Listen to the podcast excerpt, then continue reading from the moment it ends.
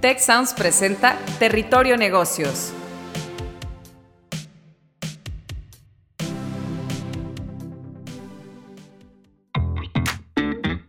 Ahora entramos a Territorio Negocios. Un espacio de diálogo y reflexión sobre las nuevas tendencias y transformaciones de los negocios en México, América Latina y el mundo.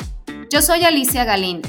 Yo soy Jaime Martínez y te damos la bienvenida al podcast de EGADE Business School y la Escuela de Negocios del Tecnológico de Monterrey. Bienvenidas y bienvenidos a un episodio más de Territorio Negocios. Además de escucharnos, te invitamos a unirte a la conversación con el hashtag Territorio Negocios a través de la red social de tu preferencia. El episodio de hoy se titula Sin estereotipos, Femvertising y marca personal. De verdad es un enorme gusto contar con la oportunidad de conversar el tema con dos invitadas de lujo. Claudia Gómez, candidata doctoral en Ciencias Administrativas en el Departamento de Marketing y Comportamiento del Consumidor en Negade Business School, quien actualmente reside en Vancouver, Canadá, en donde se encuentra realizando una estancia de investigación en Betty School of Business de Simon Fraser University. También nos acompaña Gabriela Mitri, comunicóloga y fundadora de Speak Her Nights y Speak Her Academy, una incubadora de líderes con propósito que ayuda a mujeres expertas a fortalecer sus habilidades de comunicación, posicionamiento y liderazgo para convertirse en conferencistas, referentes de su industria o bien facilitadoras. Además, es anfitriona del podcast Hola Poderosa y de Mentora Live. Yo soy Carla Díaz, líder de comunicación institucional de GADE Business School. Bienvenidas Claudia y Gabriela y gracias por estar hoy aquí con nosotros. Muchas gracias, Carla. Es un honor estar aquí con ustedes, con eh, tan grandes personalidades como tú y como Gaby. Encantadas de platicar con ustedes. Qué gusto. Gracias por la invitación. Gracias a las dos. Y pues bueno, Sabemos que la representación de las mujeres en la publicidad ha sido por mucho tiempo campo de estudio del marketing. El género en la publicidad se ha abordado desde diferentes perspectivas, incluyendo el impacto negativo y positivo que tiene en la mujer, recibiendo diferentes críticas por representarnos por debajo de su potencial y capacidades. No obstante, en los últimos años, la industria de la publicidad ha comenzado a utilizar un tipo de publicidad que incorpora ideales feministas y de empoderamiento de la mujer. Esta estrategia es llamada femvertising. Por ello, quiero iniciar con Claudia preguntándole en qué se diferencia el femvertising de la publicidad tradicional y cómo ayuda a las marcas a conectar mejor con las consumidoras. Sí, muchas gracias por tu pregunta, Carla. Eh, para entender Femvertising de una manera muy sencilla, es simplemente Femvertising es publicidad feminista, que es la representación del empoderamiento de la mujer dentro de la publicidad, eh, al contrario de la publicidad tradicional debemos entender muy bien que es para entender la influencia que la publicidad tiene en las mujeres, es necesario conocer los estereotipos de género. Eh, ¿Qué son los estereotipos de género? Los cuales son una serie de características psicológicas, comportamiento y roles que son atribuidos a los hombres y a las mujeres que generalmente se derivan de los que las personas hacen en la vida diaria. Debemos de tener en cuenta que a lo largo de los años la publicidad ha representado a la mujer en cuatro principales estereotipos de género. Esos son ama de casa, objeto sexual, ha sido representada como objetos de belleza y también como profesionista. ¿A qué me refiero con esto? En profesiones de enfermeras, maestras, secretarias y adicionalmente en culturas colectivas como los países latinoamericanos se identifican dos tipos de estereotipos adicionales, los cuales son trophy, el cual este, que es una mujer atractiva que representa un estatus de éxito para el hombre, y el empoderamiento sexual, en donde la mujer usa su sexualidad como símbolo de poder y control.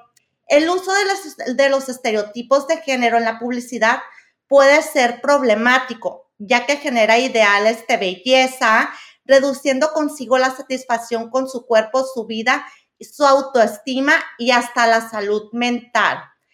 Como hemos comentado, como tú bien comentaste al inicio, a través del femvertising en los últimos años, las marcas pueden conectar mejor con las consumidoras, las cuales toman la mayoría de las decisiones de consumo en los hogares mexicanos. Pero sobre todo es muy importante que a través del femvertising las empresas pueden empoderar, animar y fortalecer a las mujeres, lo cual beneficia tanto a los hombres y a toda la sociedad en general.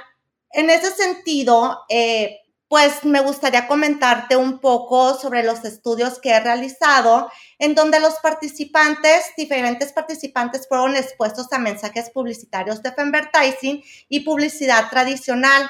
Entonces, esos los resultados demostraron que las marcas que utilizan menos estereotipos de la mujer mejoran la actitud del consumidor hacia la marca. También se encontró un efecto positivo en la intención de compra, más pronunciado entre los consumidores millennials.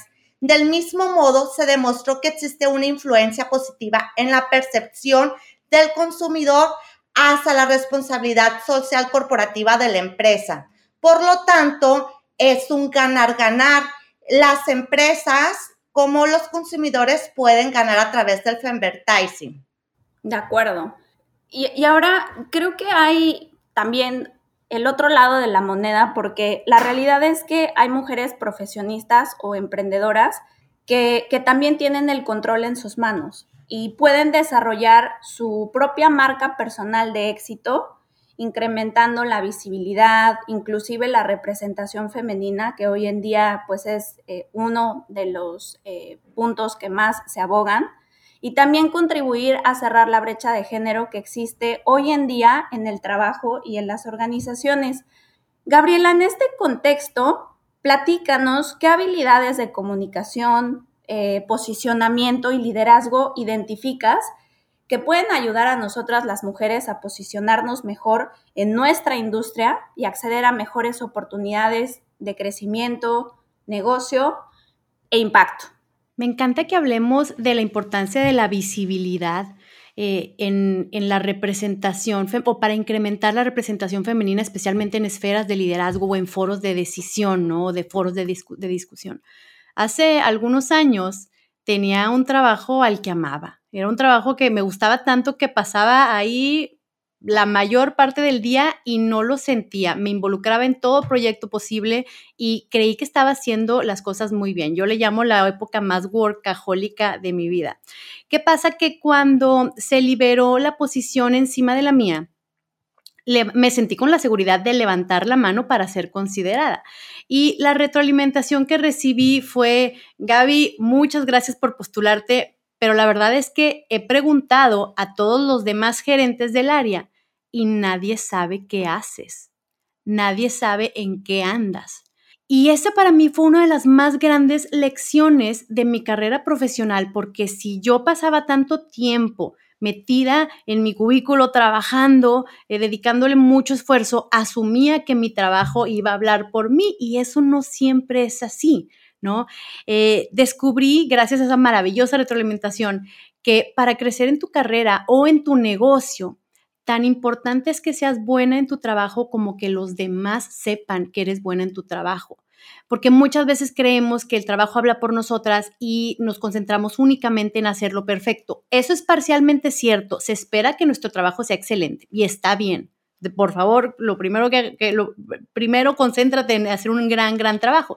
Pero lo cierto es que también debemos invertir tiempo en generar esa visibilidad, especialmente en, nuestros, eh, en nuestras esferas de interés o con nuestros stakeholders.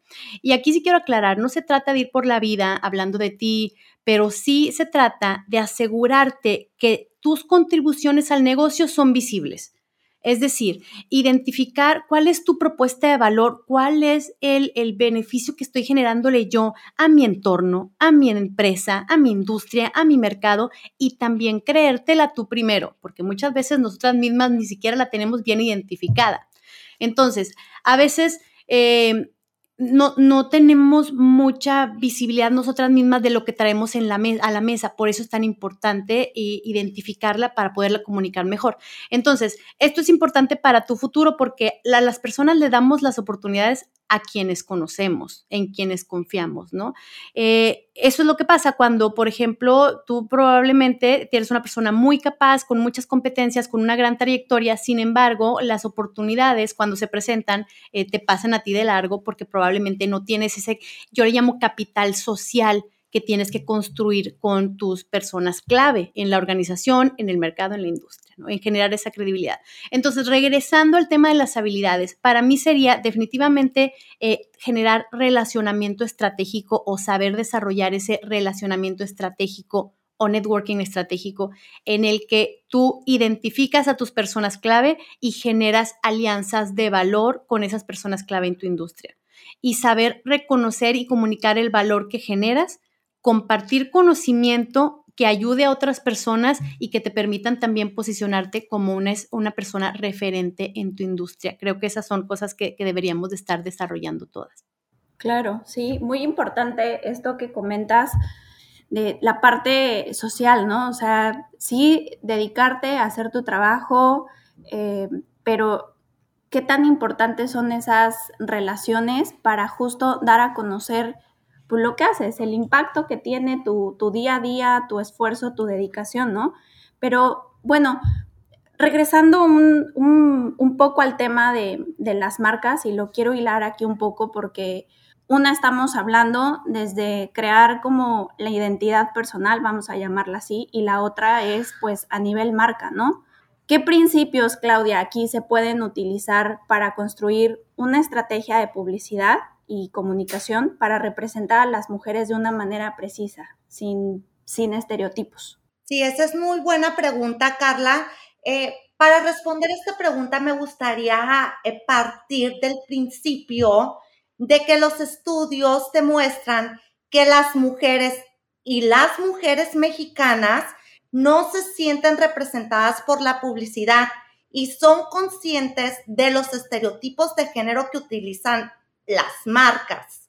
¿A qué me refiero con eso? Me refiero a que las mujeres mexicanas son conscientes de que los estereotipos de género en la publicidad tienen un impacto negativo en su autoestima, su autoconfianza, porque muchas veces esos estereotipos que nos presentan en las marcas son estereotipos inalcanzables. Inclusive, eh, una de las entrevistas, estábamos realizando unas entrevistas y dice, pues es que al final las marcas, una de las chicas nos contesta, al final las marcas y las campañas publicitarias lo que te dan a entender es un estereotipo del cómo tiene que ser la mujer y la realidad es que no todas somos así. Yo a las 5 de la mañana no me veo como la modelo en el gimnasio. Yo a las 5 de la mañana me estoy levantando y no tengo la pestaña parada, no tengo el pelo perfecto yo no me veo como en esos comerciales.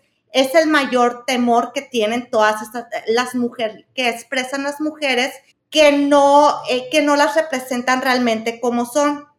Tomando en cuenta eso, me gustaría, dar tres principios que las marcas pueden utilizar para construir su estrategia publicitaria y de comunicación.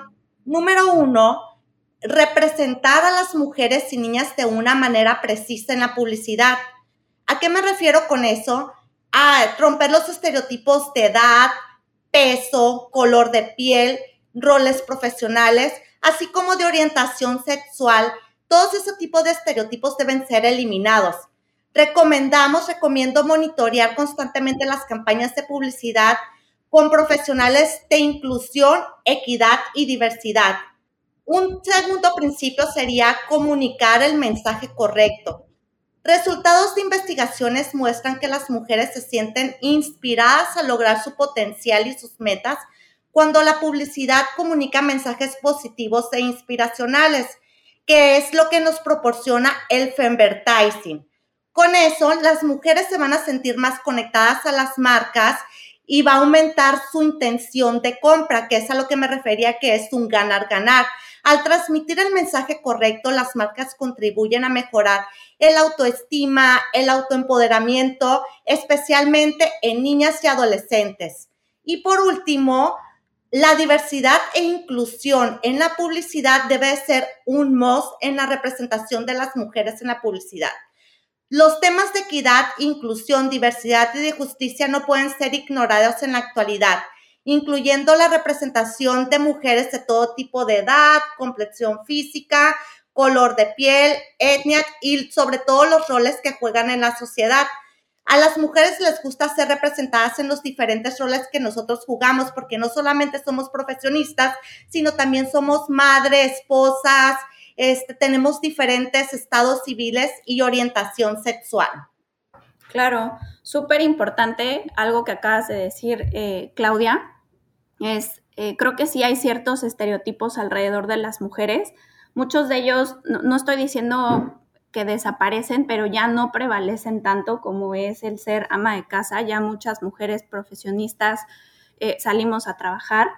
Yo en mi caso eh, sí hay publicidad en la que no, no me siento identificada y qué tan importante de verdad es que haya esta conexión en todos los sentidos, pues para poder desde generar venta, generar engagement, empatía, etcétera, ¿no? O sea, en, en mi caso, siendo, por ejemplo, eh, mamá de mellizos, pues no hay ninguna publicidad dirigida a mamá de mellizos y, profesionistas, ¿sabes? Entonces sí de pronto creo que las marcas es en algo que se tienen que, fijar para hablarle bien y targetear bien a sus consumidoras y pues lograr sus, objetivos, ¿no? Y para ello, pues eh, ahorita estamos hablando de los principios y fue, fue lo que Claudia nos, nos platicó, una estrategia de publicidad. Pero ahora le pregunto a Gabriela, ¿cuál es la estrategia que podemos seguir nosotras como mujeres profesionistas o bien emprendedoras para desarrollar nuestra propia marca y crear un impacto en el entorno? Ojo, que ya en la pregunta anterior, Gaby nos habló eh, de las habilidades, pero ahora nos va a dar tips, vamos a llamarlo así, y la estrategia a seguir, pues para lograr esta marca propia. Muchas gracias, Carla. Y fíjate que me encanta escuchar a Claudia porque muchos de los, eh, muchas de las estrategias que utilizan las marcas también pueden ser aplicadas por nosotros mismos al, al comunicar mejor nuestra marca personal. Es importante aclarar que todos, todos tenemos marca personal. Todos comunicamos cierta imagen, nos demos cuenta o no. O sea, la gente ya nos relaciona con ciertos conceptos. Lo cierto es que no siempre esos conceptos son con los que yo quiero que me relacionen o los que suman a mi propósito personal. Entonces, partamos de que no necesitamos ser figuras públicas ni influencers para tener influencia en en una esfera de interés para mí. O sea, no tengo que ser una figura pública para preocuparme por la manera en la que estoy comunicando quién soy. A fin de cuentas, yo tengo, yo me, desarrollo en un, me desenvuelvo en una esfera y en esa esfera puedo generar la influencia necesaria para eh, perseguir el propósito que busco. Entonces, ¿qué estrategias podemos aplicar? Son muy sencillas. Yo creo que la primera es darte el tiempo de hacer un inventario de quién eres, cómo te quieres posicionar y hacia dónde vas o el para qué, el propósito, ¿no? Porque si no tienes ese propósito, si no, tienes una visión, pues le vas a querer tirar a todo y te vas a diluir. Entonces, eh, yo creo que eso es bien importante, darte el tiempo, eh, hacer una especie de auditoría de cuando alguien piensa en mí, ¿con qué palabras quiero que relacionen mi nombre? Así tal cual. No hay que olvidar que las personas somos multidimensionales. Hay mil cosas. Tú probablemente eres mamá de mellizos, pero también eres comunicóloga, pero también eres em, profesionista, pero también eres hija y probablemente también te gusta la jardinería o la meditación. Somos multidimensionales. Bueno, ¿cuáles son los conceptos a los que les quiero dar más foco, más énfasis, a los que sumen a mi propósito? ¿Sale? Entonces, para mí un buen ejercicio para este, este inventario es hacer tres columnas. Una en la que enlistes todas tus credenciales. Credenciales ahí sí me refiero a la parte formal. Eh, lo que estudiaste, dónde trabajaste, los proyectos en los que te involucraste, eh, todo lo que, de alguna manera pues es como muy tangible y muy formal en cuestión de tus credenciales. La segunda columna es la de tus experiencias y aquí sí quiero que describas todo aquello que te hace única o único eh, por, la, por la experiencia de la universidad de la vida, ¿no? O sea, que si alguna vez te tocó eh, em, estudiar en el extranjero, que si alguna vez pusiste un negocio y fracasó y se fue a la bancarrota y lo levantaste, que si eres hija de padres divorciados, que si, o sea, ¿cuáles son esas cosas que te hacen a ti único como persona? Y en una tercera columna, ¿cuáles son tus compromisos? ¿Cuáles son esas cosas que te mueven, esas pasiones, de qué te encanta hablar? que si es el CrossFit, que si es eh, el, veganismo, que es, qué es, qué son esas cosas que, que, que, tú, o sea, que te mueven a ti como persona. Entonces, ese ejercicio te permite identificar cuáles de cada columna son conceptos relevantes para tu propósito a donde quieres llegar ahorita. Es decir, si por ejemplo tu propósito en este momento es, sabes que me quiero cambiar de área o, o quiero emprender un negocio o quiero ofrecer mis servicios de forma independiente o quiero crecer en mi organización. Ok, ¿cómo de todo esto que soy me conviene comunicar más y mejor, más estratégicamente, porque me va a ayudar a abrirme esas puertas y que, y que mi industria me considere una referente para esto, ¿no? Entonces, esto, este inventario se puede convertir en una muy buena guía para elegir qué tipo de contenidos compartes, si es que usas redes sociales o simplemente internamente en tu organización, a lo mejor los mailings que mandas, newsletters o, este, foros y eventos en los que participas, en qué proyectos te involucras, a qué, grupos y qué comunidades te integras, porque todo eso es parte de tu marca personal.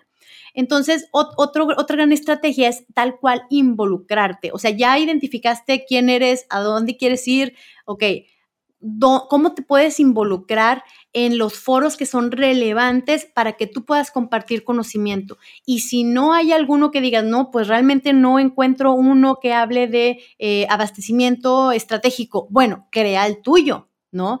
Tú sabes si eliges el canal que tú quieras, hay muchos canales ahorita y, y no todos tienen que ser redes sociales, pero lo cierto es que algo muy importante para, para eh, comunicar mejor tu marca personal es generar comunidad es generar comunidad y, tan fácil es como identificar cuáles son los temas que me interesan y cómo puedo generar valor a otras personas que también están interesados en ese tema. Regresando al, tema de abastecimiento estratégico, si no hay un, una comunidad a la que me pueda integrar, puedo crear la misma, la mía propia o crear una eh, con la industria, donde nos juntemos a lo mejor virtualmente una vez al mes y hablemos sobre nuevas tendencias de supply chain o de procurement, ¿no? Y estoy generando comunidad y generar comunidad es generar valor. Una gran, gran eh, estrategia para fortalecer tu marca personal. Y creo que otra muy, muy importante ya para concluir es agradecer y reconocer. ¿Sale? Agradecer y reconocer es una gran manera de asumir tu liderazgo y asumir tu liderazgo te, te, te posiciona como una referente. ¿A qué me refiero con esto? Eh, hablamos ya que no, no necesariamente tenemos que ir por la vida presumiendo nuestros logros, pero, pero sí podemos hablar de nuestros resultados y del impacto que causan en eh, en, la industria o en el negocio o en el entorno, ¿no? Y lo conviertes en mejores prácticas y compartes esas mejores prácticas porque le generan valor a alguien más. Lo mismo con el tema del agradecimiento y reconocimiento. En tus logros probablemente no estás solamente tú, probablemente hubo muchas personas involucradas. Asegúrate de agradecerlos, agradecerles públicamente, reconocerlos. Esa es una gran, gran manera de posicionarte a ti como líder, pero al mismo tiempo elevar a otras personas y darles el crédito que merecen. De acuerdo, muy, muy de acuerdo. La realidad es que sí, em, Gabriela, como lo dices, generar comunidad para generar valor. Es, muy importante y también viéndolo desde el lado de, las marcas, que, Claudia también lo comentaba, yo creo que cuando se tiene este sentido de, de generar comunidad y generar valor, yo creo que ambas partes se conectan, ¿no? O sea, es como el común denominador. Y la verdad es que también creo que nosotras como mujeres en cualquiera de nuestros ámbitos necesitamos asumir el, liderazgo. La verdad es que eh, todas y todos eh, venimos aquí para generar impacto, para a lo mejor eh, transformar, hacer cambios y qué mejor, como bien lo, bien lo, bien lo comentabas, eh, Gabriela, no se trata de, de, hablar de qué bien lo hicimos, ¿no? Sino de nuestros resultados y el impacto que, que tuvo este. Creo que es la mejor manera de, de darnos a conocer. Y pues bueno, eh, vamos a finalizar esta conversación. La realidad es que creo que podemos seguirnos horas y horas platicando de este tema. Tiene muchas vertientes de, de qué abordar. Pero Claudia y Gaby, les agradezco muchísimo por su tiempo para esta conversación que tuvimos. La verdad es que todavía nos queda mucho camino por recorrer, pero sobre todo siempre debemos recordar que tenemos que entre nosotras mismas empoderarnos, animarnos y, fortalecernos como mujeres, ¿no? Porque debemos de tener muy claro que todo esto beneficia también a los hombres y a la sociedad de manera general, ¿no? Como también lo habíamos comentado en esta conversación. Gracias nuevamente por su tiempo. Claudia y Gaby, no sé si quieran añadir algo más. Muchas gracias, Carla. Muchas gracias, Carla, eh, eh, por dirigir por este espacio, por brindarnos este espacio. Y también quiero agradecer a Gaby. Eh, salí inspirada, aquí tomé varias notas y pues como dices tú, a seguir creando comunidad y conexiones para empoderarnos entre nosotros. Igualmente, Claudia, muchísimas felicidades a ti por todo el trabajo que estás haciendo. Muchas gracias, Carla, por generar estos espacios y encantadas de continuar con la conversación. Excelente, muy bien, gracias nuevamente y pues nos escuchamos en el siguiente episodio de Territorio Negocios. Hasta pronto. Si quieres conocer más sobre los sucesos de la actualidad política, te invitamos a escuchar Con su permiso. Estamos ante la batalla de política económica más importante de este sexenio. El podcast en el que nuestros expertos hablan sobre los temas más actuales de la agenda pública en México y en el mundo. Escúchalo en Spotify, Apple Podcast y Google Podcast. Gracias por escuchar un episodio más de Territorio Negocios. El podcast de GADE Business School y la Escuela de Negocios del Tecnológico de Monterrey. Productor ejecutivo de Tech Sounds, Miguel Mejía. Asistente de producción, María Monroy. Productores de Territorio Negocios, Carla Díaz, Astraya Rodríguez, José Ángel de la Paz y Santiago Velázquez. Diseño, Daniela Solís, Lisette Rodarte y Regina González. Postproducción, Max Pérez, Marcelo Segura y Sergio Chávez. Los invitamos a escuchar el siguiente episodio de Territorio Negocios y el resto de los programas de Tech Sounds en Spotify, Apple Podcast, Google Podcast y en tech.mx, diagonal tech-medio sounds.